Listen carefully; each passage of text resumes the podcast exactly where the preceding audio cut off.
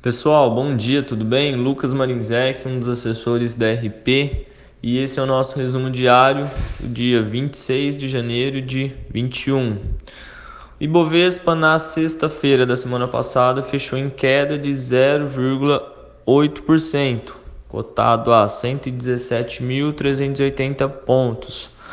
O dólar, R$ 5,46, o S&P 500, 3.855,36 pontos e o petróleo Brent a 56 dólares e 8 centavos. Notícias no Brasil.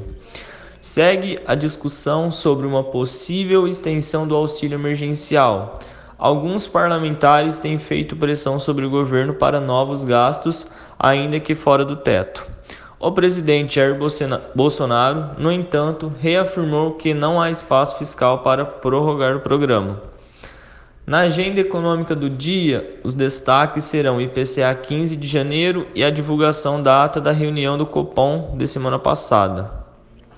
Na política, além das discussões sobre o futuro do auxílio emergencial, os destaques são a pressão esperada para a sequência das eleições para a presidência da Câmara e do Senado na próxima segunda-feira e a saída de Wilson Ferreira Júnior da presidência da Eletrobras.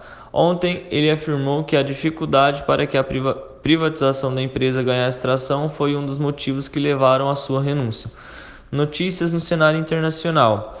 Autoridades da União Europeia esperam aprovar o uso emergencial da vacina da AstraZeneca contra o coronavírus ainda essa semana.